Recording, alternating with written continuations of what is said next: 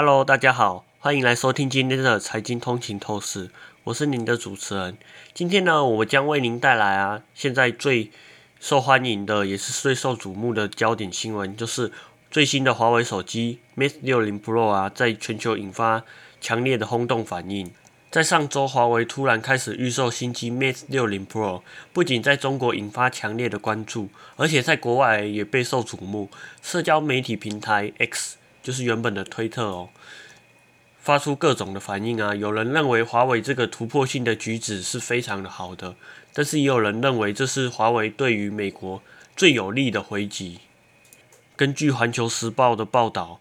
台湾时间八月三十一号，一位网友在 X 上分享了一段拆解 Mate 60 Pro 的手机视频，并写道：“中国有人直播华为 Mate 60 Pro 的拆机过程，美国的制裁未能击败华为。”有一名网友回复了这一则贴文，他表达了自己对华为新机的看法。他说道。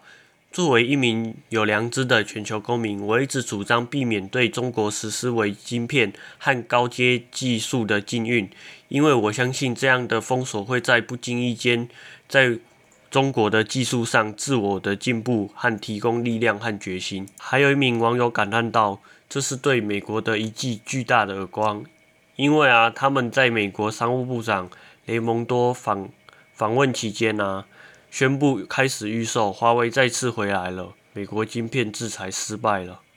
此外啊，根据彭博报道，华为与中国晶片代工龙头啊，这个中芯国际联手成功打造了一款七纳米的处理器，这是新手机具备强大功能的关键之一，超出了外界的预期。